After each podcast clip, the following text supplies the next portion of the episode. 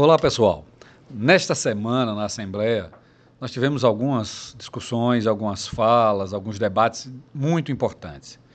Primeiro, a questão do consórcio Nordeste, que um projeto de dois deputados da Casa querem que Sergipe saia do consórcio Nordeste esquecendo da importância desse consórcio, esquecendo que no começo do ano todos os estados do Nordeste viajaram para a Europa antes da pandemia, com o objetivo de atrair investimentos, atrair indústrias, atrair empresas, como em 2010 Marcelo Deda viajou com Eduardo Campos e conseguiu trazer a Alma Viva aqui para Sergipe e outras empresas que vieram também investir aqui no nosso estado. Então, é um consórcio que tem o objetivo de atrair investimentos em conjunto para o Nordeste brasileiro como um todo, para Bahia, para Recife, para Aracaju, né, Salvador, Alagoas, enfim, é um projeto, é um pool de desenvolvimento, um projeto comum de vários estados que buscam é, entender a sua economia, que acionam, a, que peticionam junto, que buscam junto direitos perdidos na justiça, ou seja, é uma força muito maior para reivindicar em função de todos a melhoria, é, ganhos no investimento, atração de, de empresas para poder gerarem emprego, discussões em conjunto na produção de, de, recursos, de melhoria de renda para os estados como um todo e municípios também. Enfim, o consórcio tem uma visão importantíssima.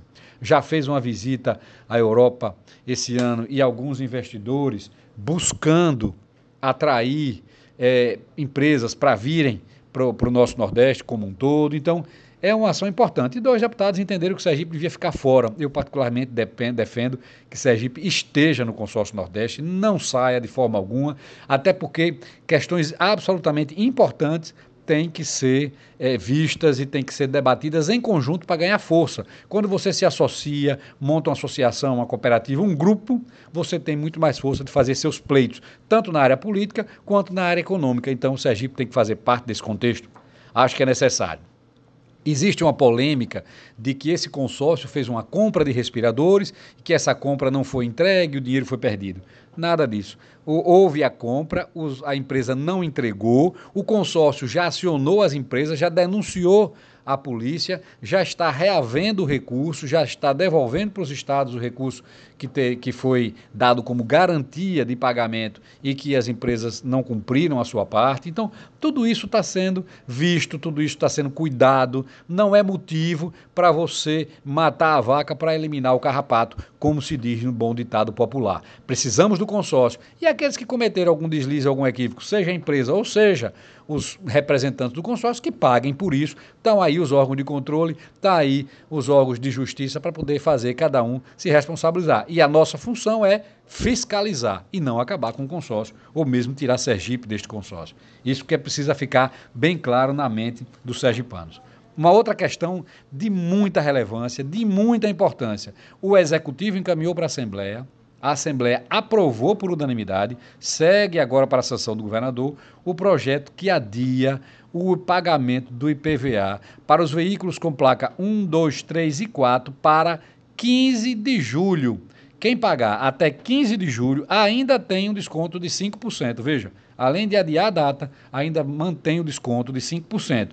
E quem não puder pagar de uma única vez para ganhar o desconto, ainda pode parcelar em seis vezes. Isso é muito importante nesse momento de pandemia, nesse momento de dificuldades econômicas. As pessoas estão sem conseguir emplacar os seus veículos, sem conseguir despachar o seu veículo e agora ganham um prazo a mais, até 15 de julho, para os finais 1, 2, 3 e 4, para quem é, quiser pagar de uma única cota ou puder, é, paga com 5%. Quem não puder, parcela de seis vezes, mas seu veículo não vai ficar mais apreendido em qualquer blitz, pode rodar tranquilo. Isso é importante para o contribuinte sergipano, para o, o, o cidadão e a cidadã que tem seus veículos no Estado. Então, essas foram propostas importantíssimas que foram debatidas aqui na casa e a gente avançou. Tem uma outra questão que é um tema muito importante, muito relevante, que está nos grupos de rede social. Todo mundo dizendo: olha, tem dinheiro do coronavírus e o dinheiro está sendo empregado aonde? Como é que esse dinheiro está sendo gasto? Deixa eu esclarecer para você aqui, meu amigo, minha amiga que está aqui nos ouvindo nesse momento. Os recursos encaminhados pelo governo federal são de duas naturezas. Primeiro, um recurso carimbado para o Covid, para o coronavírus. Esse recurso só pode ser usado para ações de combate ao coronavírus. Segundo, um recurso de recomposição. O que é isso, deputado Zezinho Sobral? Recomposição é o seguinte: os estados perderam a arrecadação. Estados e municípios de FPM, que é do estado, desculpe, FPM, que é do município, e FPE, que é o Fundo de Arrecadação, é, o recurso do Estado, Fundo de Participação do Estado. Esses recursos perderam muito em virtude da pandemia, a atividade econômica reduziu, as pessoas não puderam, não, não pagaram seus impostos ou não venderam o suficiente, enfim, houve queda da arrecadação. O Sergipe perdeu só no, no mês de, de agora de, de maio 80 milhões, para você ter uma ideia. Então o governo disse o que o, Estado perder de FPM, o que o município perder de FPM, em relação ao ano passado, ao mês do ano passado, o governo federal vai botar esse recurso na conta. Esse recurso não é carimbado o Covid. Esse recurso é para as despesas correntes. O que é despesa corrente? Pagamento de pessoal, pagamento de energia, pagamento de contrato, pagamento de fornecedor, aquisição de matéria de consumo, merenda, o que for necessário. Ou até a própria saúde mesmo também, a parte dele, 12% será usado também na saúde, 25% na educação e assim sucessivamente. Então, é, para, é esta despesa. Quando as pessoas dizem, chegou 300 milhões, mas não foi só para a Covid, chegou como recomposição em função da perda do FPM. E tem um segundo projeto de lei que foi aprovado no Congresso, que é para outros impostos, por exemplo, ICMS. Então o Estado perdeu a arrecadação de ICMS, está na metade da, de ICMS. E é uma receita importante, é com esse recurso que o Estado consegue complementar seus pagamentos, inclusive pessoal, aposentados, etc.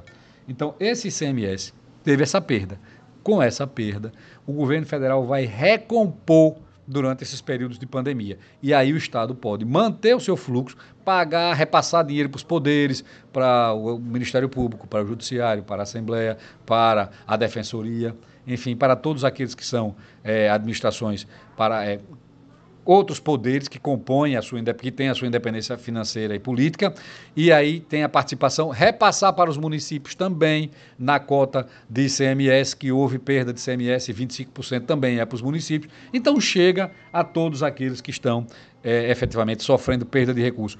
Esse recurso é para isto, para despesas correntes. O recurso do Covid ele é especificamente Covid e vem num fundo especial direcionado para lá.